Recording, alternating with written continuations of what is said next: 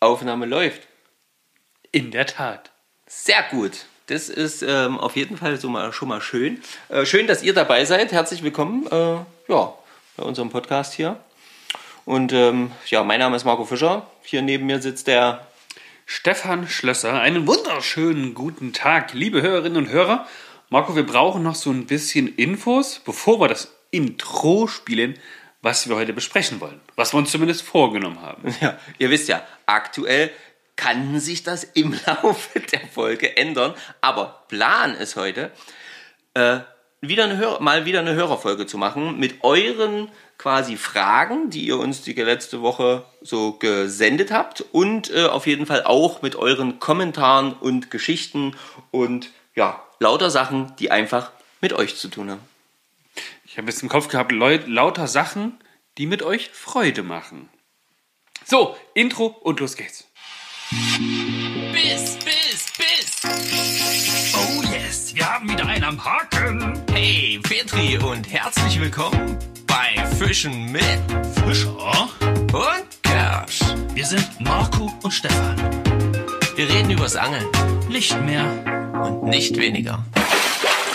So, es geht los und ähm, womit fangen wir an? Wir haben ja so viel, es ist ja jetzt so viel, ähm, was wir, was wir hier, äh, ja, was, wir, was ihr quasi für uns gemacht habt und ähm, Fragen gestellt, Sachen geschickt, Dinge, die wir probieren müssen, ähm, Geschichten gesendet. Also, wo fangen wir da jetzt an? Also wir fangen prinzipiell am Anfang an und dann würde ich jetzt tatsächlich erst einmal mit den Fragen loslegen, die ihr über den Sticker senden konntet in den Instagram Stories der letzten sieben Tage oder acht Tage, wenn das jetzt rauskommt.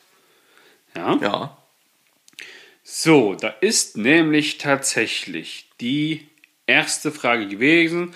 Wie ist das mit dem Pizzenbauerring? Brauche ich den zwingend?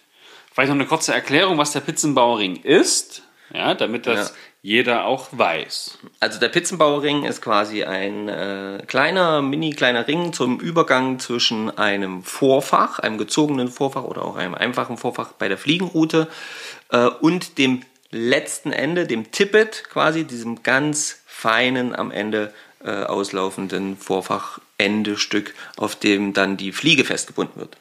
Warum nutzt man den oder warum nutzen den viele Fliegenfischer zumindest?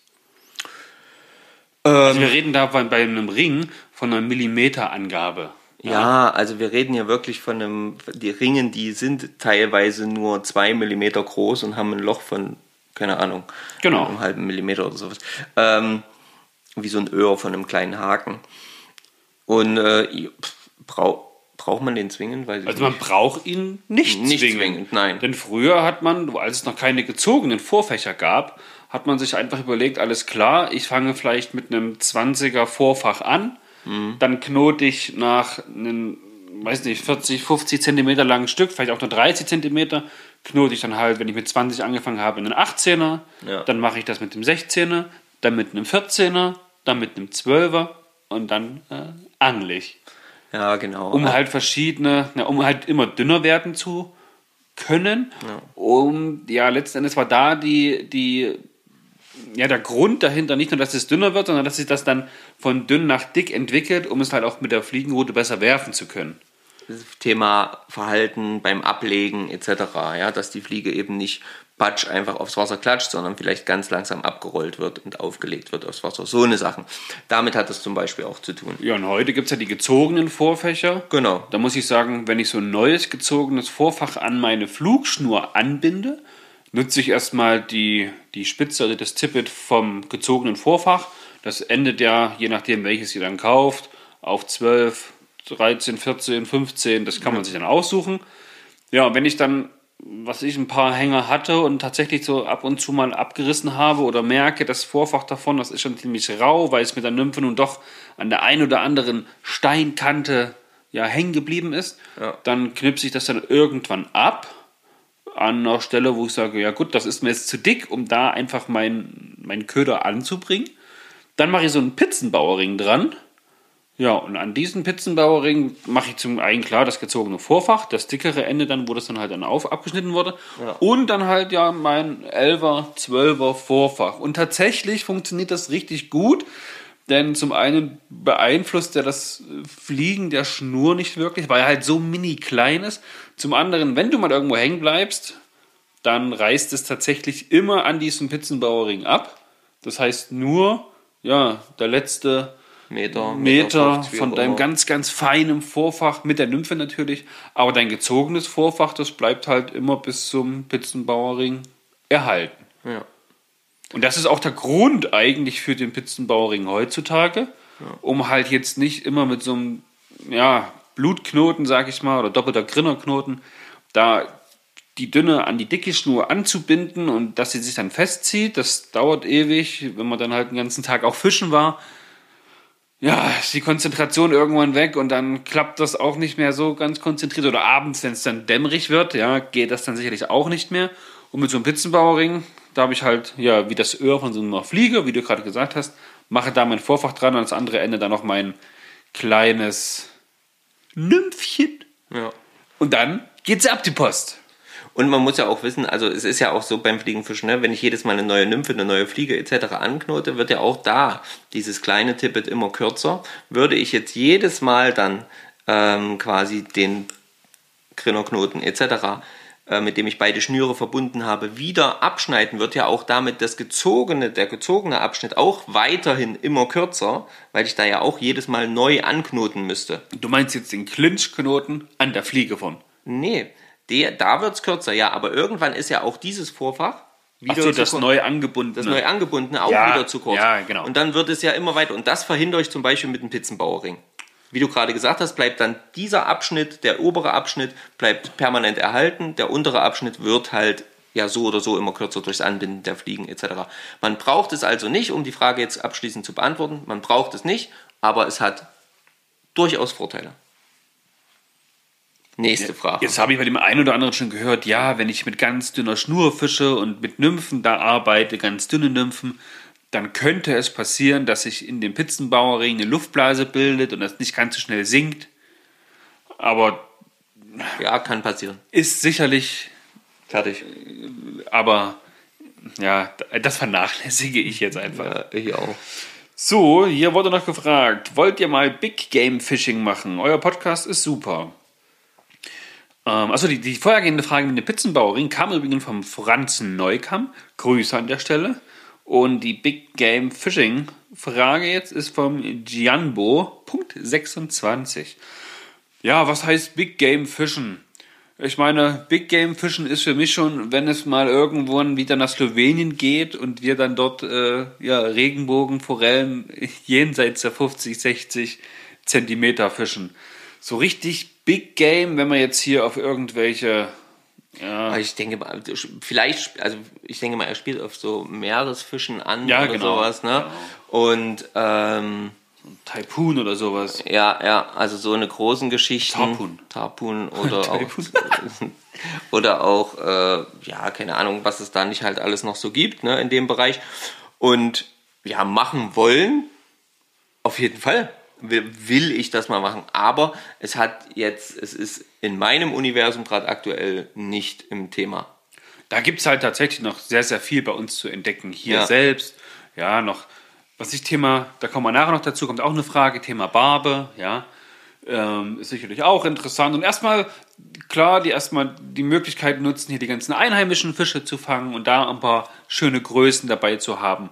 Und ich will es jetzt nicht abstreiten, ja, wenn es morgen das Angebot käme und ich hätte Zeit, hier zwei Wochen, keine Ahnung wo auf der Welt, auf richtig, klar, logisch, macht man das, würde man das mitmachen. Aber jetzt so in meiner eigenen persönlichen Planung ist es jetzt, hat es bisher noch nie eine Rolle gespielt. Ja, genau. Also vom Planen her nicht, vom Denken her, wenn ich darüber nachdenke, klar, warum nicht?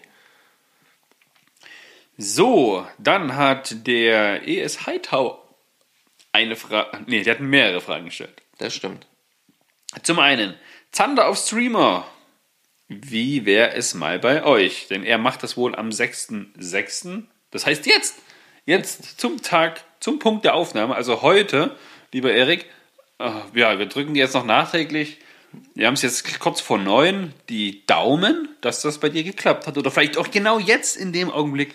Jetzt, pass auf, Zander. jetzt beißt dein Fisch. ein großer Zander einsteigt. ähm, Zander aus Streamer, super, super interessante Geschichte. Da haben wir ja auch in, in Schwarzburg jemanden, den Kalle, kennengelernt, der auch wiederum den Andreas at Walker River äh, sehr gut kennt. Der angelt ja relativ viel auf große Barsche und auf Zander auch. Zander auch und auch auf Hecht mit Streamer vom Bellyboot aus. Ja. Ähm, sehr interessant. Könnte man sich sicherlich mal irgendwann nochmal kontaktieren und sagen, hey, so zandertechnisch auf, auf Fliegenroute schon nicht schlecht. Ja, ja, auf jeden Fall. Also da habe ich das, ich habe es ja selber schon probiert, erfolglos probiert mit der Fliegenroute. Ähm, nicht nur einmal und äh, ja, also da bei uns, sicherlich gibt es bei uns Möglichkeiten, auch auf Zander zu gehen. Es gibt große Stauseen, in denen gute Zander stehen. Ja, gut, eine Stunde von hier sind wir an der Elbe. Ja, da sind Ja, wir Zander auch. auch Zander. Also war jetzt aber in dem Sinne äh, in unserer gemeinsamen Planung so noch nicht vorgesehen. Super interessantes Thema. Ich habe nämlich tatsächlich noch nie einen Zander gefangen. Nicht schlecht. Ich habe auch nur auf die Fliege sowieso nicht gefangen. Okay, okay. So, dann ist die nächste Frage vom Erik. Stüpper. Habe das gerade nochmal für mich entdeckt. Schön mit der 8-Meter-Route. Ja, Äh, Sicherlich interessant, macht Spaß. Ja, ist ja meist nur das, das Wettkampfangeln dann, wenn es ums Gewichte geht, ne? ja, ja. Also erst so auf diese Masse zu fischen oder beim Thema Hegefischen ist es auch interessant. Ja. Viele stippen sich natürlich auch sein, sein Baitfisch dann für den ja, Hechtansitz oder Zanderansitz. Ähm, acht Meter Stippe an sich habe ich zwar schon Videos gesehen, habe auch schon jemanden gesehen, der mit dem ganzen Stipp-Equipment da an der Saale saß, mit so einer riesenlangen, ne, auch hier 8 Meter Stippe oder 10 Meter, 7 Meter, keine Ahnung. Ähm, ja, wenn man da im Thema ist, sicherlich interessant, aber du musst halt auch viel Zeug mit ans Wasser schleppen, brauchst du auch wieder eine ausgefuchste Technik, weil die Ja. Stippe wird auch zwischendurch, glaube ich, auseinandergenommen, um da nochmal ranzukommen, aber ich weiß es nicht genau, da will ich jetzt nichts sagen. Ähm, interessant, ja, aber kommt für mich jetzt nicht in Frage. Nee, bei mir auch. Also, das, das ist jetzt gerade raus. So, dann sagt der Erik noch in einer wei- weiteren Frage auf den Sticker quasi: äh, Fischen mit Marco und Erik. Endlich am 12.06. Wir verbinden. Da meint er aber den Marco Zeitler. Genau. Die gehen nämlich zusammen fischen. Genau, das verabredet. höhere Treffen am 11. Ist ja, ist ja tatsächlich abgesagt. Da haben die Anmeldungen einfach ja, nicht so, nicht so gepasst, wie wir uns das vorgestellt haben. Ist aber gar nicht weiter schlimm. Wir versuchen es einfach zu einem späteren Zeitpunkt noch einmal. Und wenn es dann wieder nicht klappt, dann findet nie wieder ein Hörertreffen statt. So, nächste. So, dann hat Nico Riff Fly äh, etwas geschrieben und zwar Meerforelle auf Trockenfliege beziehungsweise die Chernobyl Armed. Ja, also die kleine Ameise dann quasi, die es da dann auch gibt. Schon gehört, natürlich noch nie gefischt. Also ich habe erst einmal auf Meerforelle überhaupt gefischt. Äh, Das Und das hatte ja böse Folgen für dein Knie. Ja, genau, das ist nicht so gut geendet für mein Knie und war auch nicht so erfolgreich, wie ihr wisst, wenn ihr den Podcast gehört habt. Ähm, ich weiß jetzt nicht, welche Folge das war, aber nicht so lange her. Und ähm, von daher kann ich gar nicht sagen, aber ich glaube, es, ja, dass es trotzdem funktioniert. Also Meerforelle auf die Trockenfliege zu fangen, ist, glaube ich, nicht unmöglich.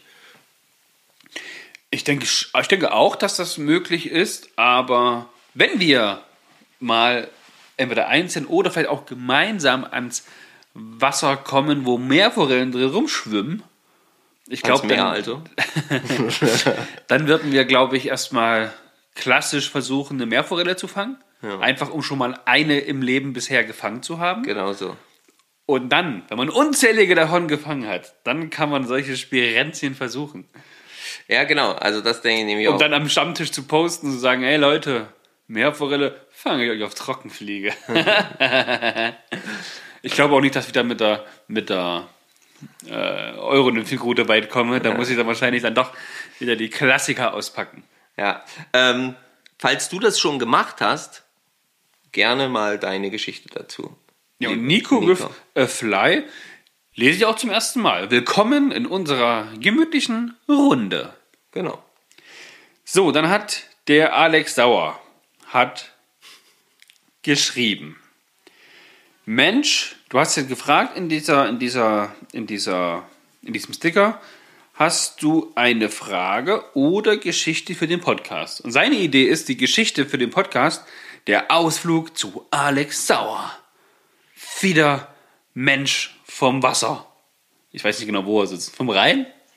Ja, Saarland. Ich weiß nicht, ist er da rein? Oh, Marco, jetzt haut er solche geografischen Dinge raus, Mann. Da merkt man dann gleich wieder, dass wir keine Ahnung haben hier. von Geografie. Ist nicht, ist nicht so schlimm, ist nicht so schlimm. Ähm, ja, Ausflug zu Alex. Ähm, da könnte man jetzt wirklich sagen, Ausflug dorthin, Ausflug dorthin, Ausflug dorthin. Und ganz ehrlich, wir haben so viele Einladungen nach wie vor offen stehen. Es ist der Wahnsinn. Stefan guckt jetzt gerade mal, was hier so in der Nähe ist äh, im Saarland. Ich gucke, welche Flüsse durchs Welche? Saarland. Ich finde hier die Prims, Ja, den Schatterbach, aber keinen großen Fluss. Also ich denke mal, der Alex ist ja auch viel an, an stehenden Gewässern unterwegs, etc. Genau. So. Und ähm, Alex, wenn es irgendwie in irgendeiner Form möglich wird, dann werden wir auf jeden Fall zusammenkommen und dann äh, werden wir auf jeden Fall auch mal gemeinsam fischen gehen und Spaß haben. Aber das ist eine geile Idee mit der Story. Ich denke, wenn wir irgendwann mal auf dem Weg nach Frankreich sind, Da kann man dann mal anhalten. dann kommen wir am Saarland vorbei und dann machen wir da auch mal eine kleine Feeder-Action gemeinsam. Sei denn, du bist wieder mal irgendwie an der äh, Ostsee unterwegs und fährst kurz vor Naumburg an uns vorbei. Ja, da haben uns nur 15 Kilometer getrennt. Nachts zugegeben, aber du hättest ja auch eher Bescheid geben können. Okay, Alex, alles Liebe und äh, du weißt Bescheid. Das wäre unsere Geschichte gewesen, nämlich, ne? Ja, jetzt ist sie halt so. So, dann fragt der Streety, welche Routenklasse empfiehlt, also empfehlt ihr für den Einstieg? Flussbreite maximal 10 Meter und viel Bewuchs. Das klingt erstmal nach einer Badhose. und wenn er noch 10 Meter breit ist, hat er bestimmt auch ein paar Sandbänke dazwischen. Ja, Und dann klingt es ja theoretisch, ja, na doch, doch, irgend sowas um die 8, 9 Fuß. Und dann würde ich, früher hätte ich, oder ganz zu Beginn, haben wir, glaube ich, immer Fünferrouten empfohlen. ja. Mittlerweile haben wir uns ja auch weiterentwickelt und ich würde dir zum Trockenfliegenfischen und zum Nymphenfischen auf jeden Fall eine Dreier- oder eine Viererroute empfehlen. Ja, eine Dreier- oder eine Vierer-Route. Und tatsächlich würde ich auch, jetzt wenn du sagst, es ist viel Bewuchs, würde ich auf eine Achterlänge schwenken. Ähm, direkt auch schon am Anfang, muss ich ganz ehrlich sagen, dann gewöhnst du dich, wenn das dein Hauptfluss ist, gewöhnst du auch dich auch nochmal anders. Und ähm, da ist manchmal wirklich ein bisschen kürzer, ein bisschen besser.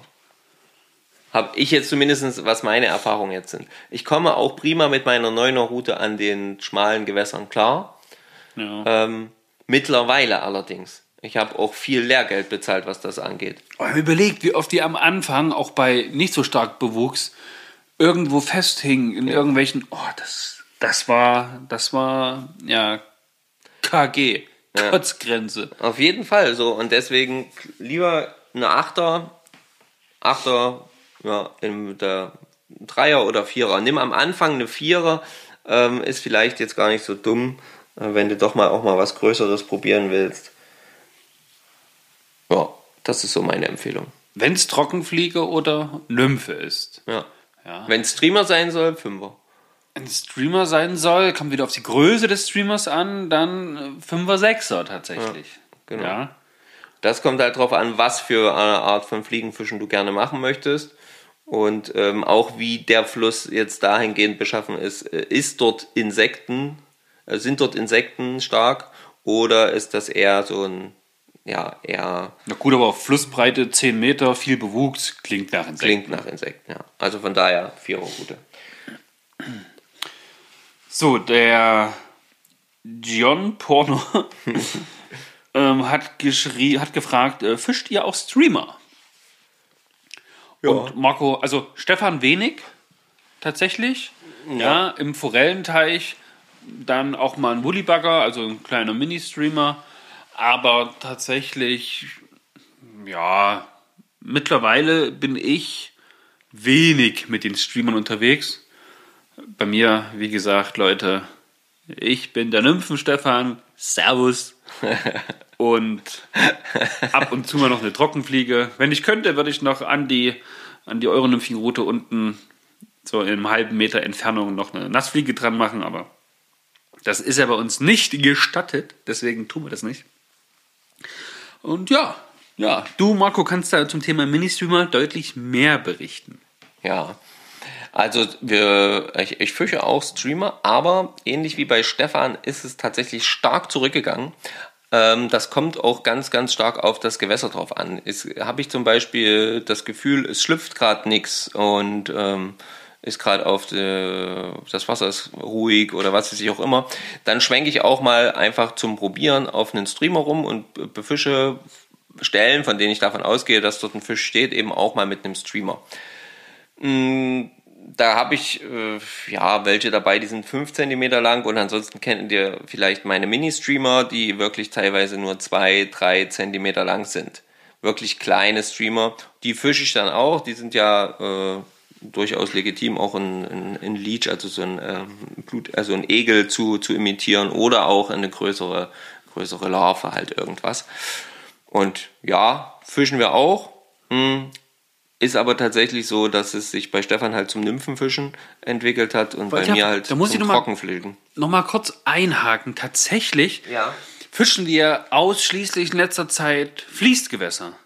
das stimmt. So, und da ist es mit der Nymphe halt super entspannt. Trockenfliege passt halt auch super. Ich glaube, wenn wir jetzt auf einem See unterwegs wären, mit dem Dann wäre das nochmal was anderes. dann würde ich, glaube ich, auch mehr Streamer fischen.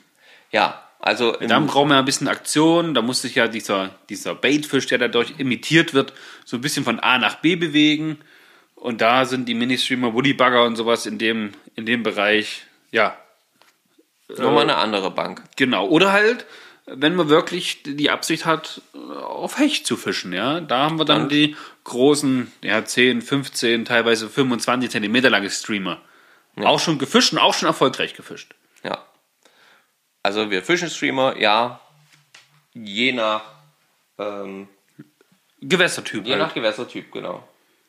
So, dann kommen wir zur nächsten Frage von Dima0521.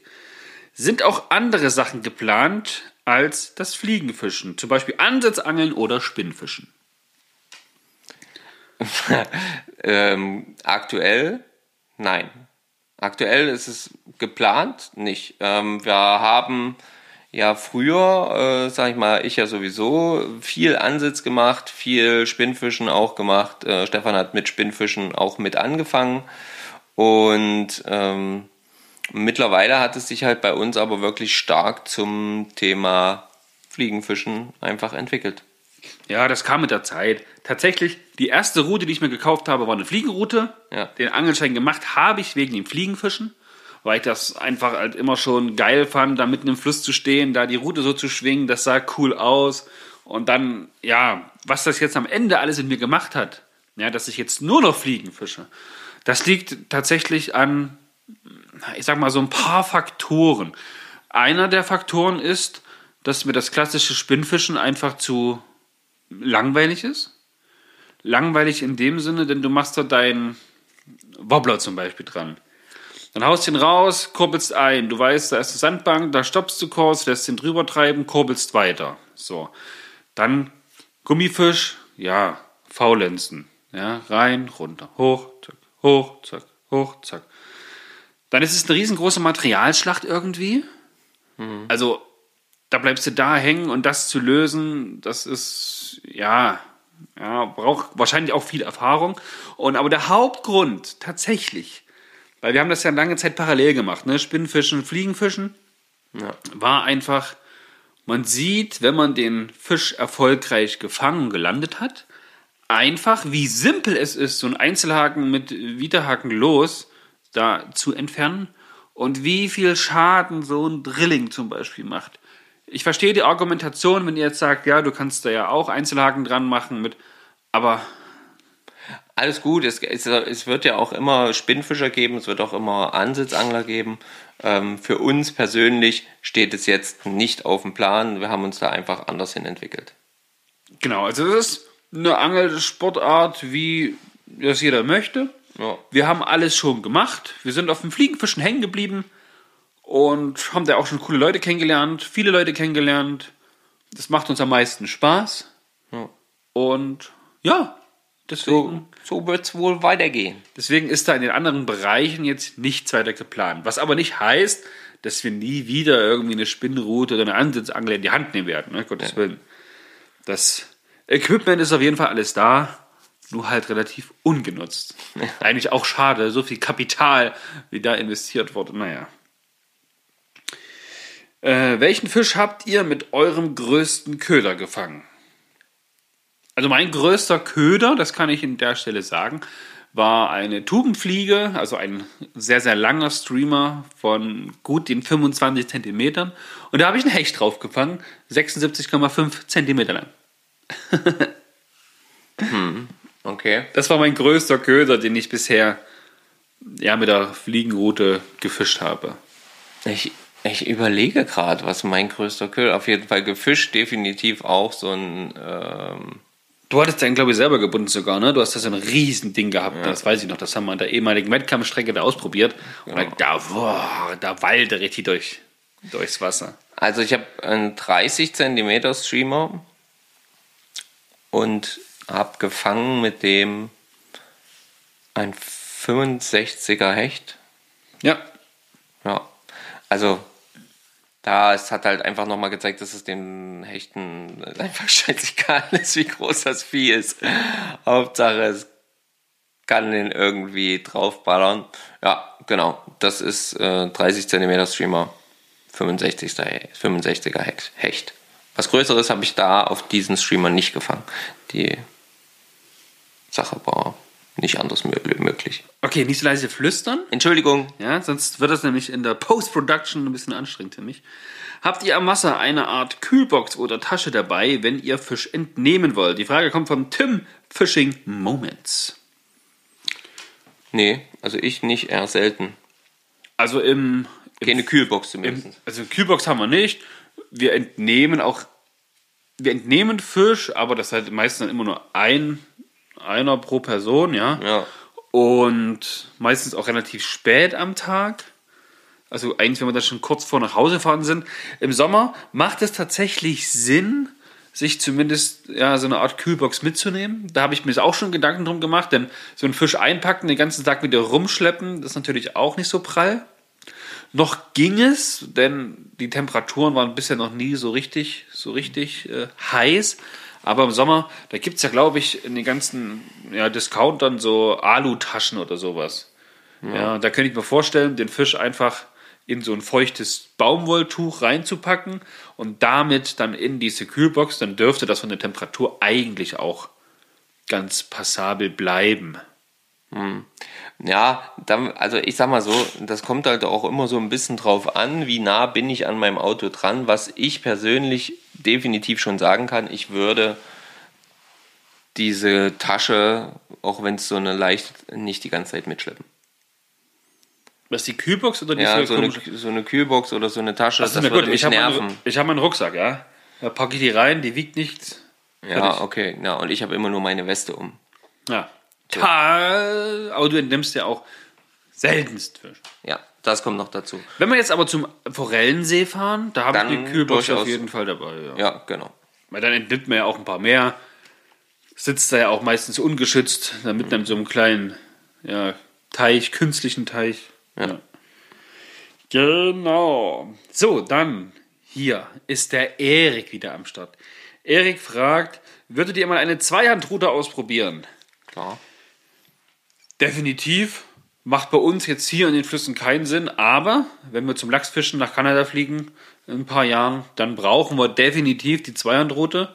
Und ja, das ist dann wieder neues Terrain für uns. Ja. Also so jetzt hier, wie gesagt, ausprobieren, definitiv 100%, ansonsten aber hier nicht. So, Klingenkunst Förster fragt, Warum hat es Stefan nicht auf die Reihe bekommen, mit in den Schwedenurlaub zu fahren? Ja, ich sag mal so. Der Stefan hat zu der Schweden-Urlaubsfahrzeit ein bisschen noch was im Weinkeller zu tun. Dann müssen die Weinberge kontrolliert werden, denn da geht bald die Ernte los. Und der Stefan hat nun mal nicht unendlich viele Möglichkeiten, Urlaub zu machen. Ja, das sind eigentlich die einzigen Gründe. Ein bisschen schade. Du fährst ja, Marco? Ja. Das heißt, da werden wir ein paar Podcast-Folgen bestimmt darüber hören. Ja. Davon gehe ich mal aus. Ja, und hoffentlich sehen wir da auch ein paar Fischbilder, ein paar Stories. Da, da hoffe ich auch. Ja, das ist auf jeden Fall der Grund, warum es der Stefan nicht mit zum Schwedenurlaub schafft, der dann ansteht jetzt Ende August. Genau. Anfang September. Bidolski fragt, wann kommt ihr mal vorbei? Tja, Bidolski, wohin müssen wir denn kommen? Ja, wenn du jetzt In Harz, glaube ich. Äh, äh, äh, in, in, in, ins Erzgebirge, glaube ich. ins Erzgebirge, ja, wir können jetzt nur vermuten. Schreibt doch nochmal, wohin und dann können wir gucken, wann wir vorbeikommen. So, jetzt haben wir wieder den Namen, den wir schon kennen, aber ganz lange nicht gelesen haben. Weinat Tempt. Ja, ich hoffe, ich habe es richtig ausgesprochen. Wahrscheinlich nicht. Ähm, habt ihr es schon mit der Nymphe auf Barbe versucht? Ja. Also, Also Marco sagt jetzt direkt ja. Das heißt, du bist ans Wasser gegangen, hast eine Nymphe dran, hast gesagt, hier sind Barben, hier fische ich auf Barbe. ich wollte dort gerne Barbe fangen, weil dort mein Schwager vorher mit der, mit der Spinnrute eine Barbe gefangen hat. Okay. Also ich wusste, dass Barben da sind. Barben oder eine Barbe? Ich wusste, dass Mindestens eine Barbe. mindestens eine da ist. Da ist. Ah, So, also habe ich das versucht, tatsächlich mit der Nymphe ganz, ganz weit nach unten durchtreiben lassen, Hänger kassieren. Oder eben eine Barbe. eine Barbe. Und jetzt ist die große Frage, Marco. Ja. Hast du eine Barbe mit der Fliegenrute und der schweren Nymphe, Ja. nachdem du die ganzen Hänger kassiert hast, gefangen? Ja, habe ich. Er sagt, ja, hat er. Ja, habe ich. Na klar, da gibt es hundertprozentig auch ein Foto irgendwo bei uns im Podcast. Hört sich gut an. Das war, glaube ich, die Geschichte, wo du gedacht hast, oh nein, schon wieder Hänger. genau, Und schon wieder Hänger und er löst sich nicht und auf einmal hat er sich bewegt. genau. Und auf einmal hat er sich bewegt. Ja. Und ganz langsam und ganz stetig. Und einfach nur stromaufwärts in der vollen Strömung, ja. Also wir sind ja hier in der Barbenregion bei uns, Ja. in dem Bereich der Saale. Das heißt, wenn die Region schon so heißt, müssten ja hier unzählige Barben sein. Aber ich glaube, die Barbenregion wird umbenannt in Döbelregion, denn wir haben definitiv mehr Döbel als Barben. Ja, also wir fangen zumindest, wenn dann meistens mehr Döbel als Barben. Ja, ja, also, na gut, Barbe habe ich einmal mit der Fiederrute gefangen. Und dann aber auch eine kleine, 25 Zentimeter. Aber wenigstens was. Aber es war eine Barbe. Sehr gut. Also versucht habe ich es tatsächlich noch nicht. Ich äh, gehe aber mal davon aus, ja, dass wir das früher oder später auf jeden Fall machen. Da gibt es ja auch auf YouTube so schöne Drohnenaufnahmen, wo die Fliegenfische im Wasser stehen und dann so 10, 20 Meter vor denen dann so ein riesengroßer, ich sag mal, Schwarm, so eine Schule voller Barben ist, ja. Ja. Wo man sich dann denkt, alles klar, ihr Kacker, ey, ihr stellt euch da hin, haltet eure Nymphe mit der euren Nymphenrute rein, zieht da kurz durch, die schnabulieren das weg und dann habt ihr eine Barbe. Wow. Bin ich neidisch, Mann. Viel Spaß euch dabei. Will ich auch. Verdammt nochmal. Ich will, ich will, ich will. So, Boris Gebhardt. Welche Bissanzeige habt ihr beim Nymphenfischen schon ausprobiert? Als allererstes hier dieses, dieses, was du aus Neuseeland bestellt Genau, ich habe aus Neuseeland mir so ein System bestellt, weil ich das bei diesem New Zealand Flyfisher irgendwie da gesehen hatte. Hat um die 20 Euro gekostet. Das ist so eine Nadel, wo man ähm, so einen kleinen Gummischlauch auf das Vorfach drauf macht. Dann zieht man durch diese Öse, die da entsteht, so ein bisschen Wolle durch. Ja. Dann zieht man die Öse straff und klemmt die Wolle so ein bisschen mit dem Vorfachmaterial in, dieser, in diesem Gummischlauch ein. Und das haben wir probiert. Ja. Und ansonsten habe ich tatsächlich nichts weiter probiert, aber wir hatten das mal, glaube ich, vorgestellt, was es alles für Bissanzeiger-Typen gibt. Da müsste es eine Podcast-Folge geben. Ja. Da weiß ich nämlich noch, da habe ich richtig recherchiert für und habe gedacht, wow, was es alles gibt, was es alles gibt. Und Also, ja, das haben wir auf jeden Fall gemacht. Und ich habe schon mehrere auch ausprobiert. was ich nur noch in Erinnerung habe, so aus selbst eigener Erfahrung, die Wolle ist bei richtig schnellem Wasser gar nicht so gut, Ja. weil die zu schnell nass wird und dann nichts mehr anzeigt, weil sie halt nass ist. Und ja, beim Euronymphing habe ich ja quasi auch eine Art Bissanzeiger, in dem es dieses Stückchen Vorfachmaterial gibt, was der sogenannte Cider ist, ne, mit diesen drei, also rot, gelb, rot oder gelb, rot, gelb, je nachdem, wo man dann sieht, ob sich da was bewegt oder nicht, wobei man es bei der Route sowieso merkt. Beziehungsweise ich nutze, und das ist ein Tipp aus dem Angelladen unseres Vertrauens, dem Angelsachsen bei uns in Leipzig, da geht es darum, so kleine Gummistopper einfach zu nehmen, die man so auch beim Posenangeln halt mit auf das Vorfach drauf macht, damit die Laufpose halt dazwischen A und B dazwischen rum tingeln kann. Und die gibt es in ja, Neongelb, Neonrot, Neongrün. Und da habe ich zwei Stück auf meiner Hauptschnur mit drauf. Also wo der Pizzenbauring dann endet und dann da das Vorfach dran kommt. Und ja, die kann ich halt verstellen zum einen, falls ich mal tiefer runter muss. Und das funktioniert super gut. Ich meine, die Leute, die jetzt sagen, der Pizzenbauring, da bildet sich eine Luftblase und darum geht die Nymphe nicht so gut runter, die würden das natürlich dann nicht benutzen, ja, weil ja auch der Wind ganz doll an dem kleinen Gummistopper da weht. Aber ich finde es klasse. Ja, und ich habe ähm, schon sol, solche, ähm, ja, wie so Schaumstoffkugel äh, äh, gefischt. Ich habe aber auch schon so eine Plastikkugel gefischt und äh, als Bissanzeiger. Und ich habe auch schon so einen Wollfaden versucht. Also einfach so einen Faden aus Wolle dran geknotet. Und was habe ich noch versucht? Ach, und dann habe ich auch schon, mh, ganz am Anfang war das mal, äh, habe ich tatsächlich auch an quasi den Übergang von, also eigentlich bringt das jetzt nicht ganz so viel, aber es ist ein bisschen besser sichtbar, von daher auch bis Anzeiger, ähm, an das Ende der Wurfschnur, wo ich, äh, habe ich dann tatsächlich das Ende der Wurfschnur auch mit so roten Ringen umzeichnet, ummalt. Wenn das dann auf der Wasseroberfläche ist, ist es quasi ein bisschen besser erkennbar, wenn sich das vor und zurück bewegt. Okay. Genau. Und ähm, aber das ist dann nur relevant, wenn man wirklich weit das Vorfach nach unten absinken lässt, damit man das dann also auch wirklich als Bissanzeiger nutzen kann. Und ich persönlich ähm, kann sagen, ich fand finde die Wolle trotzdem noch am besten. Die Wolle ist cool, weil die verschiedene Farben auch hat, das zu verschiedenen Tages- und Lichtsituationen dann geeignet ist, ja? Genau, sie ist auch leicht, sie stört nicht beim Werfen. Solange sie trocken ist. solange sie trocken ist, ja. Ähm, und da ist äh, halt eben die Thematik bei den anderen, bei den Kugeln zum Beispiel und so. Äh, das ist alles schön fürs schnelle Gewässer, super, weil geht nicht unter, ja. Ja. Ähm, aber hat natürlich auch beim Werfen etc. immer die Problematik, dass es natürlich auch zusätzliches Gewicht ist, zusätzlicher Windwiderstand etc. So und das fand ich immer nicht so toll. Da konnte ich immer nicht so gut mit werfen. An kleinen Bächen, wo ich nur so schlänze, mag das alles gehen. Ähm, ja, von daher guckt oder hört in die Folge hinein. Dann ist die Frage vom Fischen mit Unterstrich Fan. Gehört der Switchcast zu eurem Repertoire? Grüße, F mit Fan. Hat wahrscheinlich nicht alles hingepasst in die Antwort, ne? Ja, Switchcastest du ab und zu, Marco? Ja, nein, vielleicht. ich versuche, sagen wir es mal so. Zum Repertoire würde für mich bedeuten, den hole ich aus dem FF raus. Das kann ich nicht. da muss ich mich schon ein bisschen konzentrieren. Ein bisschen üben quasi, ein Ja, bisschen ausprobieren. Ich meine, es klappt mal, dann klappt es sicherlich tausendmal wieder nicht. Gut, so oft ist nicht, aber, aber das ist das Gute am Euronymphing-Fischen. Brauche ich nicht. ganz entspannt. ja. Also ich probiere es immer wieder und ähm, es gibt Situationen, da versuche ich das auch wirklich permanent immer wieder dann, um die Position genau zu finden.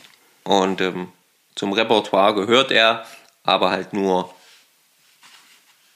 so gut er klappt. Nächste Frage. Fly Fishing in the Woods. Wie steht ihr zu der Thematik Weitergabe von Angelspots bzw. Gewässern und kennt ihr? Da war die Frage wahrscheinlich vorbei. Ne, da kommt noch eine. Da hat er noch eine geschrieben. Hier. Und dann war das doch hier. Und kennt ihr Fish over Photo? Hat nicht mehr mit reingebracht. Ach so, jetzt habe ich das verstanden. Okay, also die Frage ist, das ist mit der Thematik Weitergabe von Angelspots und Gewässern, die wir kennen. So, und dann hat er noch gefragt, ob wir den Hashtag Fish over Photo kennen, denn auf dem Bild, was wir oder was ich gepostet habe, wo ich den Fragensticker gemacht habe, da halte ich ja die Forelle ähm, ja nicht mehr nicht mehr ansatzweise in der Nähe vom Wasser. Ja, Was ihr auf dem Foto nicht seht, die war da schon tot. der, der Fisch war da schon entnommen, aber noch nicht ausgenommen. Ja, genau. Aber er hatte schon Betäubung, Herzstich etc.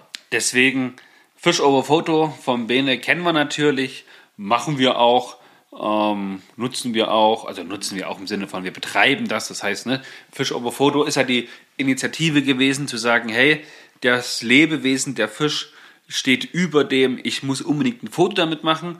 Wenn es passt, machen wir ein Foto, wenn der Fisch ruhig im Wasser ist. Aber wir haben auch schon ganz oft die Situation gehabt, wir wollen ein Foto machen und dann berabbelt er sich und weg ist er. Ja, mein Gott. Dann ist er es weg. Dann ist es halt so, dann ist er weg, genau. So. Und bei dem Bild müsst ihr euch aber keine Gedanken machen. Der Fisch wurde schon entnommen, den haben wir nur noch mal fürs Foto nach oben gehalten. Ja. Aber das halt sonst mit anderen Fischen nicht machen, weil die halt. Ja, Wollten wir auch mal so einen, einen Fisch so weit nach vorne halten, wie geht. Eigentlich ging es nur darum, den Fisch mit gestreckten Armen nach vorne zu halten, damit er auf dem Foto riesig aussieht. Aber da müssen wir noch üben. Ähm, ja, genau. Ansonsten, ach so, wie haltet ihr das mit dem Thema ähm, Weitergabe von äh, was Angelspots beziehungsweise Gewässern? Ja, äh, gemischt tatsächlich. Gemischte Gefühle habe ich da immer wieder bei, muss ich ganz ehrlich sagen. Ähm, ich, ich habe, wir haben ein paar Freunde, ein paar Angelkollegen, ähm, die uns schon eingeladen haben, bei denen wir angeln waren, die uns darum gebeten haben, zum Beispiel den Spot nicht zu verraten. Und da gehe ich dann auch 100% mit. Mm, Prinzipiell würde ich jetzt äh, vielleicht jetzt, also hier im Podcast jetzt auch nicht äh, 100% haarklein erklären, wo wir hingehen, aber äh, dass ich zum Beispiel an die Ilm oder an die Saale gehe oder in Thüringen bin, das kann ich sagen. Genau, das sind ja große Gewässer, wo wir genau da sind. Das sagen wir dann in dem Sinne auch nicht. Das sehe ich dann auch genauso. Wenn wir irgendwo bei jemandem von euch oder mit euch unterwegs sind an euren Spots, da wird dann natürlich nicht verraten, wo das nun genau gewesen ist. Aber sowas wie, ja, so ein bekannter, äh, ich sag mal, Forellenteich. Oder wenn ich sage, hier, ich war angeln bei uns gleich unterhalb der Firma, wo halt die Saale langfließt, ja gut, da ist das jetzt wenig problematisch. Und auch wo wir die Ausflüge gemacht haben, ich meine, klar, dass wir in, in, in Schwarzburg waren und dort angeln, das ist dort ja ein angeltouristisches Ziel tatsächlich. Das ist jetzt keine geheime, geheimer Spot mehr oder irgendwas, die ganze Strecke. Die ist ja darauf ausgelegt, dass da Angeltourismus auch stattfindet. Und als wir zum Beispiel, oh, vor zwei Jahren ist es glaube ich schon gewesen, in Niedersachsen waren, an den Gewässern mit dem Bellyboot, da haben wir auch nicht gesagt, wo genau. Wir haben gesagt, in Niedersachsen, ja gut, ja, da wisst ihr die grobe Richtung und fertig. Ja, also, ja, genau, so handhaben wir So, und wir haben sicherlich auch den ein oder anderen Spot, den wir mit der Fliegenroute gut und auch gern befischen, mit dem wir jetzt auch nicht hausieren gehen, ist auch nicht im, im Freundeskreis an sich. Ja, genau. Ja, so, so halten wir das da auf jeden Fall. Lukas unterstrich IWC, äh, IVC, sorry. Wie fühlt sich der erste Fischkontakt Drill mit der Fliegenroute an?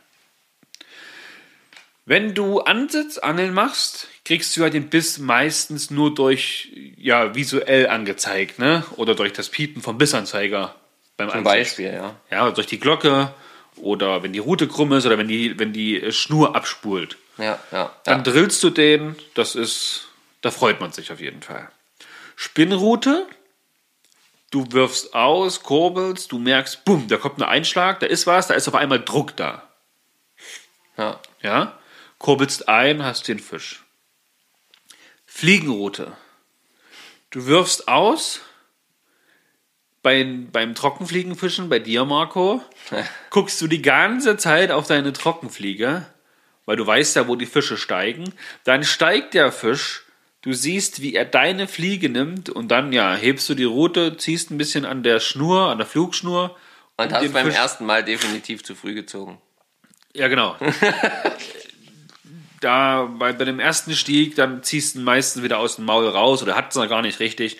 Da ist man einfach zu, zu hibbelig. Ja, ja, genau. Ja, da ist die Reaktion noch viel zu schnell. Man muss da so ein, so ein Tick, es ist wirklich nur so ein Tick, ein Tick zwischen nicht aus dem Maul rausziehen und er hat ihn nicht wieder ausgespuckt, sondern so irgendwas dazwischen. Das kommt mit der Erfahrung. Da gibt da gibt's so diese, dieses Dings, hat mir äh, Andreas zum Beispiel gesagt.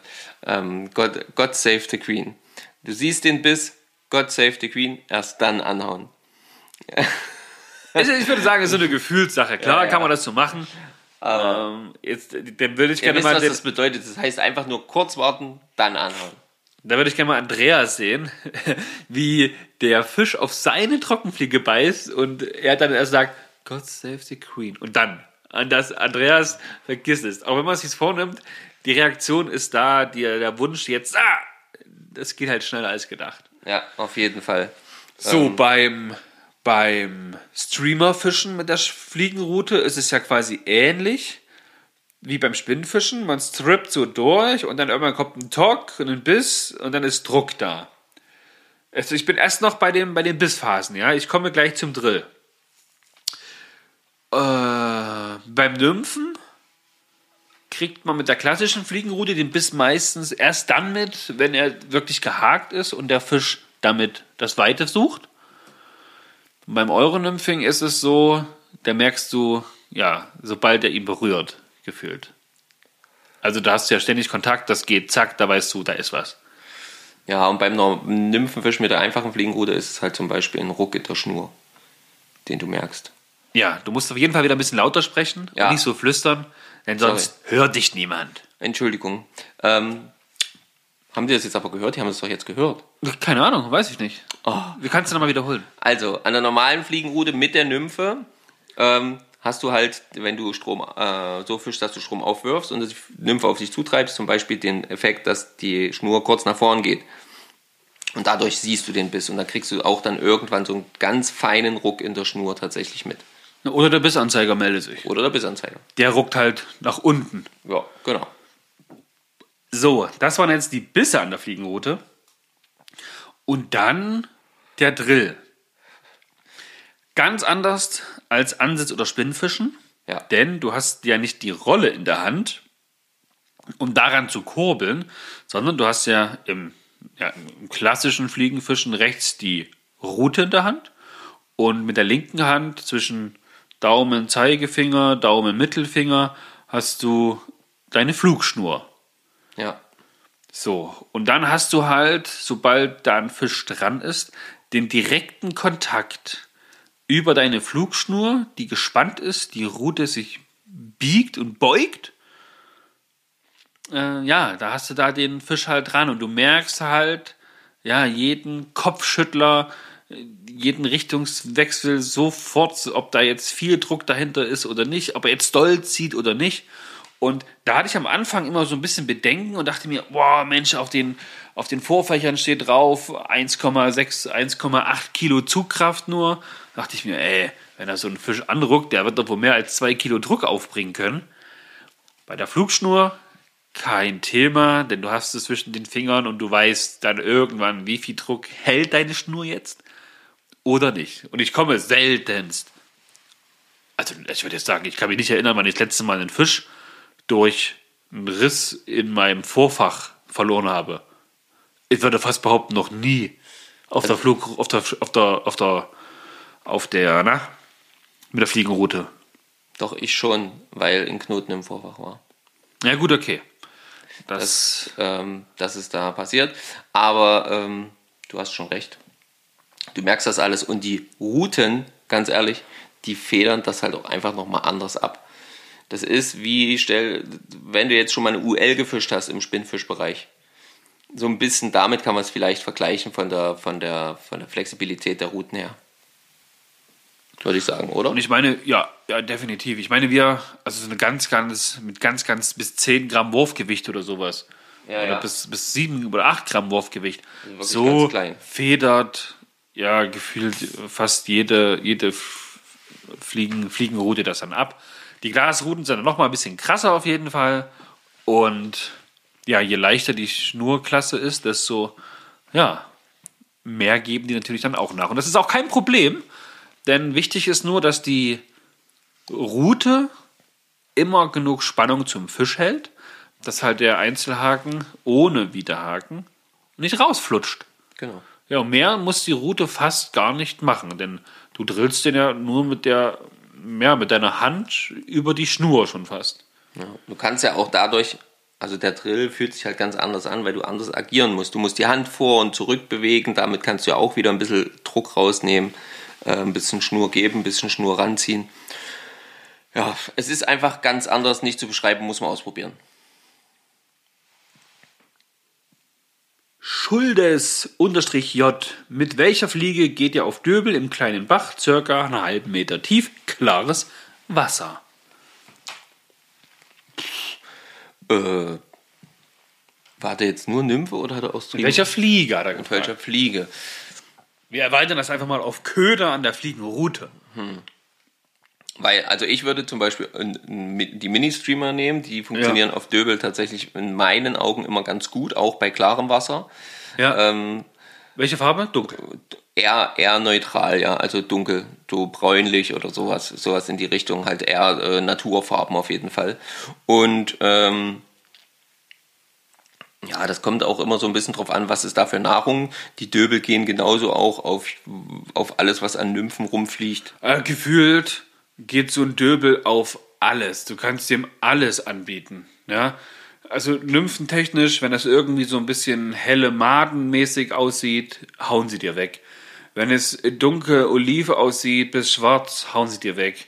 Die hauen dir Mini-Streamer rein, die hauen sie, also die Woodybugger, die, also bei uns Döbel, also Döbel habe ich meiner Meinung nach überhaupt nicht wählerisch.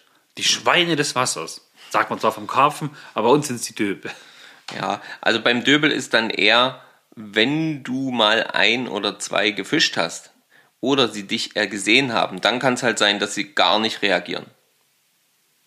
Ja, das hat dann aber mit der Fliege nichts zu tun, sondern halt einfach mit der Schreckhaftigkeit. Ja. Hier ist eine Frage vom ja, Richard Klingenkunst-Förster.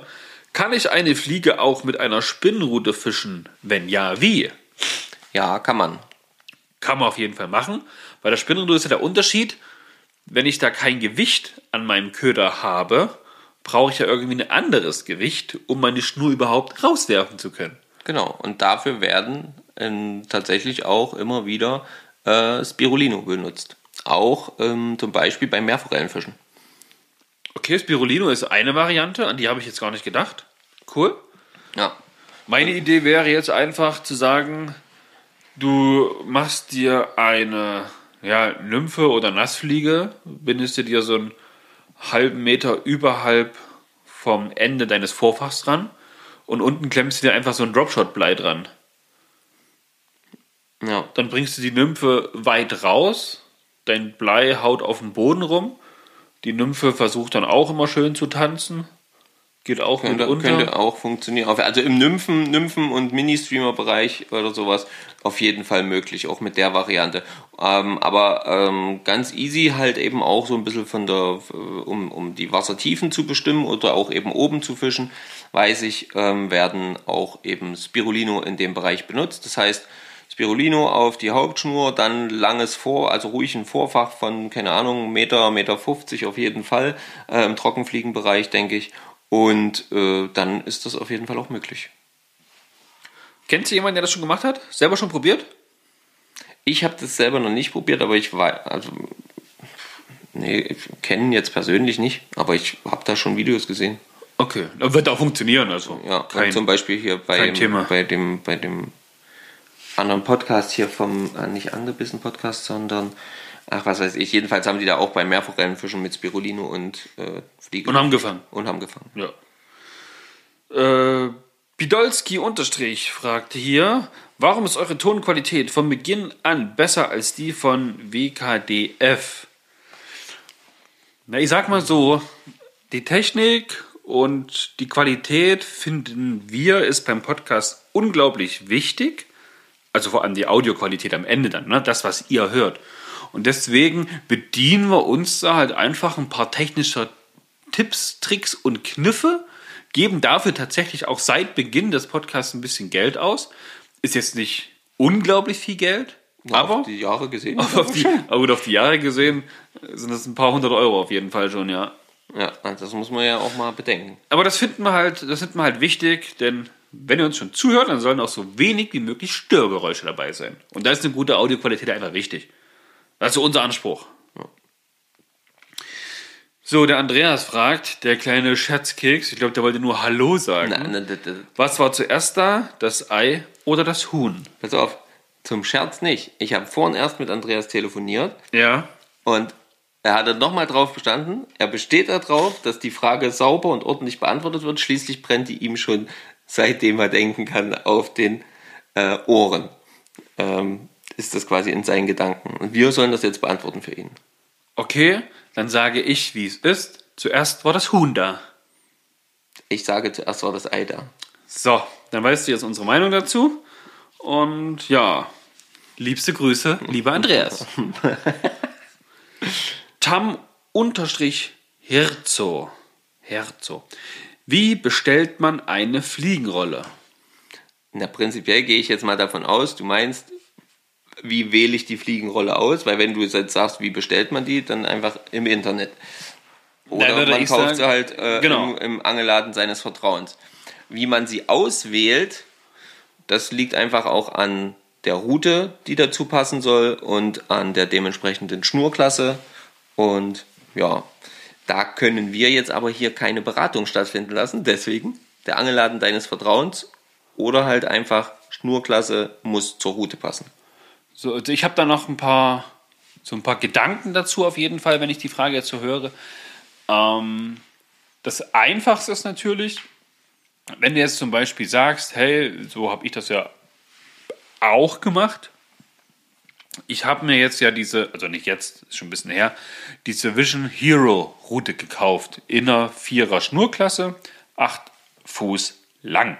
Ja, Unter dieser Routenserie gibt es auch eine Rollenserie. Ja, angegeben mit die Rolle für Dreier bis Vierer, die Fünfer bis Sechser. Ja, ja. Und dann habe ich dann einfach, also ich war im, im, im Fachgeschäft, habe mir das dann angeguckt, passt das, passt das nicht. Und die sind in der Regel gut austariert, die, die passen natürlich dann auch am Ende dazu. Ja. Wenn du jetzt aber sagst, hey, du hast hier, du willst diese Route und um in diese Rolle dazu, dann wird dir am Ende entweder nichts anderes übrig bleiben, als zum Fachhändler zu gehen, um es auszuprobieren, oder dir mehrere ja, äh, Rollen der, der Art und Weise zu kaufen, um zu gucken, welche passt am besten an deine äh, Route halt. ja. Ja, ja da muss man, muss man halt, halt Also schauen. ansonsten, falls wir das jetzt irgendwie falsch verstanden haben, dann schreib es einfach nochmal. So, Streety fragt hier, wann kommt der erste Fischen mit.de Hoodie? Das ist eine gute Frage. Ähm, das wird man sehen. Genau. äh, Domis Fänge schreibt, wo ist denn nur meine Hülle geblieben? Ja, sie ist noch hier und sie ist, wird heute unterschrieben. Ich wollte gerade sagen, die kannst du gleich rausholen, dass wir dieses Autogramm da drauf machen können und dann können wir die, können wir die auf jeden Fall dann so bereit machen, dass wir die jetzt dann rausschicken. Weil die liegen ja schon seit Wochen tatsächlich hier, aber wir haben es, ich will nicht sagen nicht geschafft, wir haben nie dran gedacht, die zu unterschreiben, weil ihr ja noch extra Würste haben wollt. Ein Stift hat er auf jeden Fall schon gekauft, um die Autogramme, die Unterschriften zu vollziehen. Das machen wir nicht jetzt. Das nee, machen das wir machen wir danach. nicht jetzt, aber wir legen es schon Genau. mal hier hin. So, es liegt hier. So, Domi. Diese Woche, wenn du es jetzt hörst. Da kommt sie. Pesk Alpina schreibt, wie sieht für euch persönlich der perfekte Fischertag aus? Wo, mit wem, auf was und, und, und. Und noch die andere Frage, die wir, glaube ich, zuerst mal beantworten sollten. Was sind eure Lieblingsfische und warum. Dass ihr die Eschen nicht so toll findet, überrascht. So, pass auf, jetzt nicht falsch verstehen. Ich habe zwar in der letzten Folge gesagt, Ja, ich habe gewusst, dass dir das aufs Butterbrot geschwert wird. dass die Eschen irgendwie dumme Fische sind, weil die sich ja ganz entspannt äh, randrillen lassen, keschern lassen, im Keschern dann aber steil gehen, dann wieder ruhig sind, dann nimmt man sie in die Hand, um den Einzelhaken zu lösen, wenn er noch nicht raus ist. Ja, und dann winden die sich wieder wie so ein Wurm und rasten vollkommen aus. Das macht diese klassische Bachforelle nämlich nicht. Und darum sind mir die in der Art und Weise lieber. Den Schönheitspreis, wenn es jetzt wirklich nur um die Ästhetik geht, dann finden, finde ich zumindest, aber du glaube ich auch, Ja, ja. die Eschen schon majestätische Tiere. Vom Verhalten sind es aber die Clowns, die den Schalk im Nacken haben. Ja. Also Eschen mögen wir und da fällt mir gerade ein, ich habe noch nie Esche gegessen. Wollte ich mal noch machen. Aber das tut man dann immer so. Bei den Eschen, da habe ich so Hemmung. Da denke ich mir, oh nein, du schönes Tier. Ja, ja, genau. Also mein Lieblingsfisch von der Optik her ist nach wie vor die Esche, um die Frage zu beantworten. Okay. So, und das ist jetzt die letzte Frage, die wir jetzt noch mit hier in der Folge besprechen. Das ist nämlich, wie sieht für euch persönlich der perfekte Fischertag aus? Wo, mit wem, auf was und, und, und. Ja, ich will jetzt gar nicht so viel Zeit ins Land gehen lassen, um diese Frage zu beantworten, aber tatsächlich, es ist auf jeden Fall dabei die Fliegenroute. Dann könnte ich, könnte ich mich jetzt gar nicht entscheiden, ob ich sage, hey, so ein geiler Angeltag, weil da habe ich auch mal richtig Bock drauf, wäre jetzt irgendwo im Bodden stehen mit der Hechtroute, Hechtstreamer und dann geile Hechte fangen. Würde ich, würde ich schon mal richtig begrüßen, würde ich cool finden. Oder ob es jetzt wie unsere Ausflüge in Schwarzburg oder wo wir letztens an verschiedenen Stellen der Ilm gewesen sind, wo man sagt, hey, man fährt früh hin, ist dann dort, fischt dort, äh, fängt gut Fisch. Zwischenzeitlich macht man eine kleine Brotzeit, sonnt sich ein bisschen, fischt wieder ein bisschen und lässt den Tag dann entspannt am Lagerfeuer dann auch ausklingen. Ja, oder ob sie jetzt, äh, was war erst, was ich zumindest erstmal jetzt nur so vom reiner Fikt, von meinem fiktiven Auge sehe, wo ich sage, hey, pass auf, man fliegt auf die Bahamas zum Beispiel, steht dann dort mit hier UV-Shirt und äh, ihr Schlauchschal und Mütze da irgendwo im türkisfarbenen Wasser oder auf dem Boot in dem Wasser und fischt dann dort auf ja die äh, Fische vom anderen Ende der Welt. Ja, trinkt dann zum Mittag eine Kokosnuss äh, und keine Ahnung was, ja. Also das, da gibt es viele, viele, viele Szenarien, auch die Tatsache, da gibt es glaube ich sogar eine eigene Folge, der perfekte Angeltag. Ja, ja, gibt es auch schon eine Folge. Da haben wir da auch schon mal ein bisschen rumgeträumt. Verdammt nochmal. Also bei mir ist es gerade aktuell, wenn ich sage einfach mal aktuell, aktuell ähm, ist das, glaube ich, so ein perfekter Angeltag, wirklich. Ein bisschen das, was du gerade gesagt hast, Stefan. Ähm, die Fliegenroute am Start und ähm, einfach von früh bis spät am Wasser entlang neue Stellen ausprobieren, äh, sich austesten, das Wasser kennenlernen. Ähm, Coole Fische fangen. Coole Fische fangen, ähm, auch vielleicht auch so ein bisschen tricky äh, Fische fangen, ausprobieren und dann gemeinsam vielleicht irgendwie am Wasser was essen oder so. Ähm, das ist wirklich so der perfekte Angeltag gerade. Und ähm, der kann aktuell in meinen Augen auch wunderbar hier bei uns in der Nähe stattfinden. Ich habe äh, ja auch noch so ein, so ein Ding, was ich jetzt letztens entdeckt habe, das muss ich dir auch noch erzählen. Da will ich auch noch mit dir hin. Ähm, auch eine richtig geile Stellen entdeckt und äh, Ich habe morgen übrigens frei. ich leider nicht. Ach, Marco, er ist doch doof. Mensch, das wäre es gewesen jetzt. Ja. Ja, das wäre mein Ereignis der kommenden Woche gewesen. So, genau. Also einfach wo, wie, was, das spielt für mich da gar keine große Rolle. Wenn das, äh, wenn es insgesamt einfach passt mit den Gegebenheiten, dann, dann kann aus jedem Tag ein perfekter Tag werden. Es dürfen nur keine Spinnenfischer dabei sein. Beim perfekten Tag? Nee, tatsächlich nicht. Ja, sag ich doch. Ich rede vom perfekten Tag. Na, genau, so sieht es dem wohl aus. So, Hast du ein Ereignis der Woche von letzter Woche? Warst du letzte Woche am Wasser? ja. Oh, der feine Lord war am Wasser, der hatte nämlich Zeit. Hululululu. Ja, ich war am Wasser. Ähm, und war in Thüringen unterwegs, war an der Ilm unterwegs und habe ähm, den Hund erstmal ausgeführt, das war erstmal wichtig und dann habe ich halt eben dort so ein bisschen, ja, ähm, Spot-Hopping gemacht, um einfach mal noch weiterzukommen, um noch bessere Stellen zu finden, vielleicht andere Stellen, die andere nicht befischen, weil es zu weit zu latschen ist.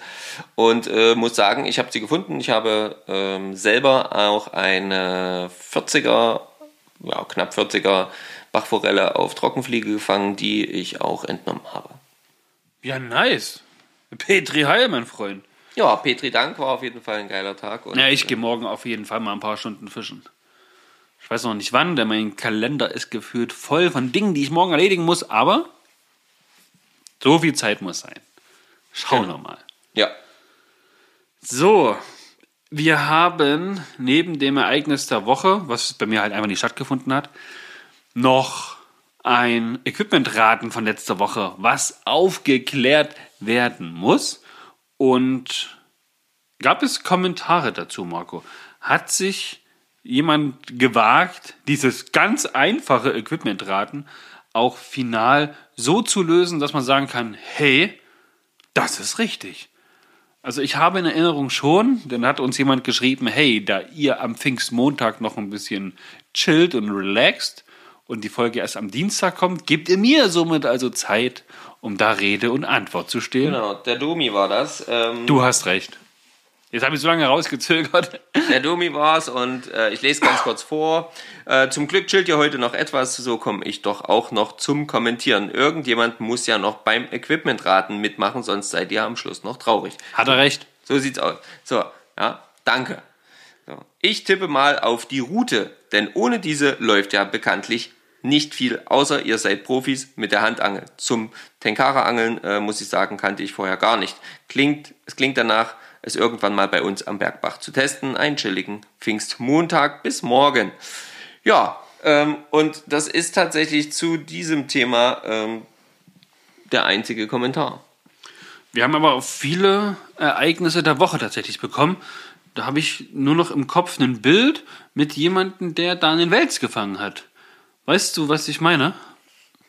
Boah, von jemandem, der einen Wels gefangen hat. Ja, ja. Da wurde man, glaube ich, vertagt in der Story oder sowas. Ich weiß aber nicht, war es der Marco Zeitler? Ich bin mir ehrlich gesagt gerade nicht sicher. Warte, da muss ich nochmal woanders hingucken. Nee, hier nicht. Ja. An der Stelle äh, denke Ja, ich mir immer, Vorbereitung ist alles. Ja, Das gibt's ja wohl nicht. davon hast du nicht gesagt, ey. Naja, wir wollten eigentlich äh, noch die ganzen Instagram-Kommentare durchgehen. Aber das, Das sieht wird nicht. Das, das, nicht so aus, als wenn das heute noch klappt. also das sind auch. Da ist es wieder unser kleines Problem. Ja, zu viele Ereignisse, zu viele äh, Fragen, die wir beantworten, auf die wir eingehen möchten und einfach, ja, ein paar Kommentare zu viel. So, bevor wir jetzt aber beide hier schweigen, weil Ja. das nichts wird, Ja. äh, weil wir es jetzt nicht mehr rausfinden. Entweder müssen wir noch mal eine extra Folge machen. Ja, zum. War das Equipmentraten jetzt wichtig? Richtig, sonst vergessen Ja, das war die Route, genau. Ich habe Genau. die Angelroute gesucht. Ja, gibt es in klein, gibt es in, haben wir ja gehört, 8, 9, 10 Meter. Und ohne die geht tatsächlich am Wasser ja nichts. Ich weiß, man kann auch nur mit Schnur angeln. ja, aber wir reden ja vom, Fischen. vom, vom Fischen mit Angel. Ne? Genau. So. Jetzt äh, das mit den, mit den Geschichten von euch, das müssen wir irgendwie noch anders regeln. Das war jetzt, glaube ich, mein Fehler. Ähm, Wir machen einfach noch eine Sonderfolge. ja, gucken. Aber Sonderfolge heißt wieder Extrafolge, ja? Ja. Aber wenn wir das noch weiter nach hinten schieben, wir wollten ja noch über Schwarzburg reden und die Personen, die alle mit da waren. Ja, das machen wir auch. Und äh, dann müssen wir halt nochmal eine extra Folge machen. Oder ich mache nochmal eine extra Folge. Und schick die dir. Ja, das kriegen wir schon alles hin. So. Das kriegen wir schon hin.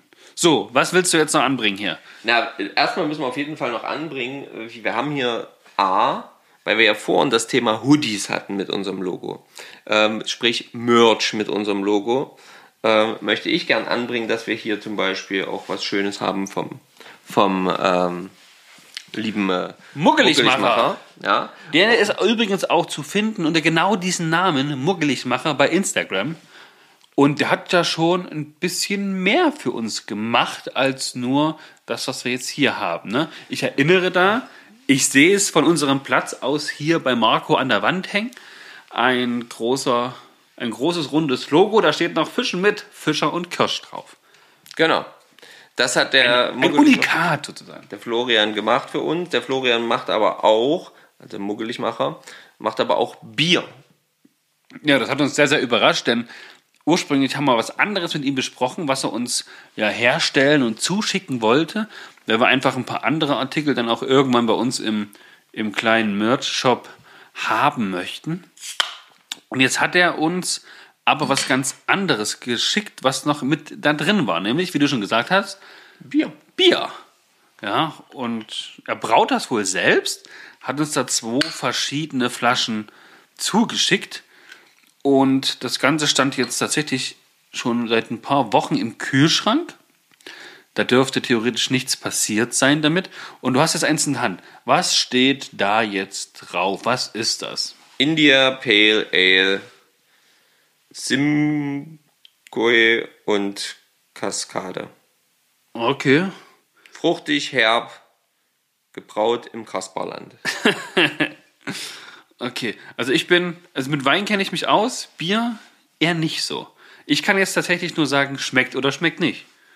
Es riecht sehr fruchtig. Riech. Ja, ja, es duftet, es duftet wirklich sehr, sehr fruchtig. Und er hatte noch ein zweites mitgeschickt. Er hat uns nämlich zwei unterschiedliche geschickt. Nämlich auch muggelig gebraut im Kasperland. Und da steht drauf The Bock of Love.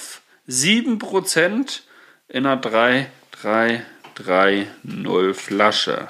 Nee, 330 Milliliter. Also nicht 333, sondern 330. Äh, Gibst du mir jetzt hier ein Glas oder was? Ja. Na, das kann ich nicht aus dem Glas trinken, nur aus der Flasche trinken. Nee, nee, pass auf, das ist ein Pale Ale. Und da. Ja, da geht's los, oder? Ja, da, müsste, da, müsste, äh, da müsste der Muckeligmacher, denke ich, mir recht geben, wenn er sagt, gieß das mal ins Glas. Okay, wir gießen ein, Achtung.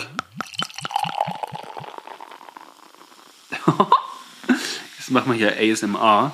Wenn es da drauf, muss ich ganz vorsichtig hinstellen, ne? sonst hört sich nämlich komisch an. So.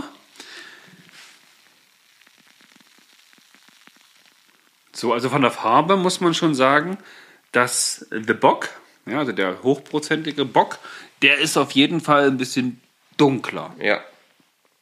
So, The India Pale Ale ist ja heller. Ein bisschen heller, ja. Ja, also der Bock, der riecht, der riecht auf jeden Fall. Ja, ich denke, das muss so riechen. Ich denke, ich habe das schon mal, ich habe schon mal so einen Bock. Aber da bin ich, ey Leute, da bin ich echt. Bin Aber, ich, aber es ist gut. Also der, das Pale Ale riecht wirklich sehr, sehr fruchtig. Ich kann jetzt gerade nicht ausmachen, welche Noten das alles sind, aber es ist extrem fruchtig ähm, und so kenne ich das auch von einem Pale Ale. Lass mich mal bitte den Bock riechen. ja, wir tauschen jetzt die Gläser Ja, genau. und mal gucken, mal gucken, ob ich als Weinmensch ans Bier rankomme. Also hier der Bock, der riecht auf jeden Fall sehr malzig, sehr, sehr Ja, herb. Malz könnte das sein, ja? Sehr das herb. stimmt.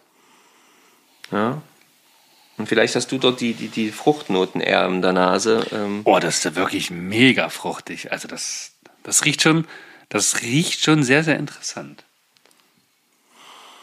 Also wir schnuppern hier gerade beide an diesen äh, Gläsern, ja, nicht, dass ihr euch wundert. Und ich würde sagen, jeder nimmt jetzt erstmal von dem Glas, was er in der Hand hat, Ja, einen also Schluck. Geruchstechnisch gefällt mir das India Pale Ale besser, muss ich sagen. Ja, ist an mir auch persönlich, weil ich einfach mehr darauf abfahre. Zum Wohle. Ich bin gespannt, was Marco sagt. Sein Gesicht sagt noch nicht viel. Er guckt nach oben, er guckt nach unten.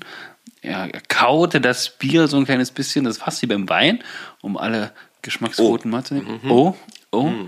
Du kommst zum Urteil, ich probiere. Sehr süßlich, ja, der Bock, den habe ich jetzt probiert. Eher süßlich, aber eine feine Herbe hinten dran.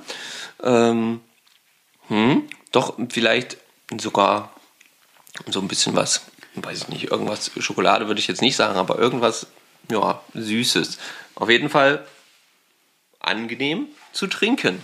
Stefan, du hast das Pale, India Pale Ale gekostet. Was sagst du? Ganz anders als normales Bier, was ich so kenne.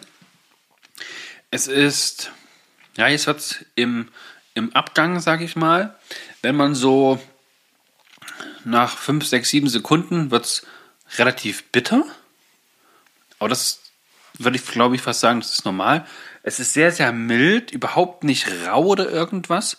Und ja, ganz zu Beginn unglaublich fruchtig. Ähm, aber eher so exotische Früchte. Also nichts bekanntes Einheimisches jetzt. Es ist ja irgendwas aus den warmen Ländern ist das jetzt. Nicht, weil da India draufsteht, aber da würde mich mal interessieren, wie das so beschrieben wird im Kasperland. Ja, gebe ich dir auf jeden Fall recht. Ich habe es jetzt gerade auch probiert. Ähm, jetzt India Pale Ale und top Sache. Also wirklich Hut ab. Ähm, beide Biere trinkbar. Ähm, Im Sinne von, wenn man, wenn man. Oh, der Bock Bier- schmeckt mir aber auch. Der ist halt anders. Der ist ja eher, eher so in, dein, in die normale Richtung Bier. Normal, in Anführungsstrichen. Bei weitem nicht normales Bier, aber Aber super fruchtig. Jetzt ist noch die Frage, lieber Florian, lieber Muggeligmacher, kann man das Ganze überhaupt auch kaufen? Oder brauchst du das nur so für dich zu Hause privat? Weil da hat er gar nichts dazu geschrieben, glaube ich. Nee, genau. Ja, also ne, guck doch einfach mal auf die Instagram-Geschichte beim Muggeligmacher. Ich glaube, da wird auch immer was dazu gezeigt. Ja. So, wir trinken jetzt noch aus, dann gehen wir nach Haus und Die Maus ist aus. machen aus. So, Und ihr habt dann jetzt wahrscheinlich schon, wenn ihr Punkt 9 Uhr gehört habt, habt das jetzt schon 10 Uhr 17. ja, also wieder deutlich über eine Stunde, Freunde. Ja, aber gerade aktuell kommen wir ja nach wie vor kaum zum Ende. Eins muss ich aber jetzt ganz zum Schluss noch loswerden. Oh je. Nämlich, liebe Leute, lieber Martin Roth, du hast uns eine kleine Spende da. Nee, das ist das, was ich schon vorgelesen habe, oder? Aktuell bin ich eher stiller Zuhörer. Ich habe dennoch gerade euren Aufruf gehört, dabei einen Anteil, anbei einen Anteil, damit eure Stimmen noch schöner klingen. Liebe Grüße, Martin. Ja, vielen lieben Dank. Und Jetzt, aber hatte ich dir nicht die Tage noch was geschickt? Hier kam doch noch was, warte mal, das habe ich auf jeden Fall geschickt. weiß ich nicht.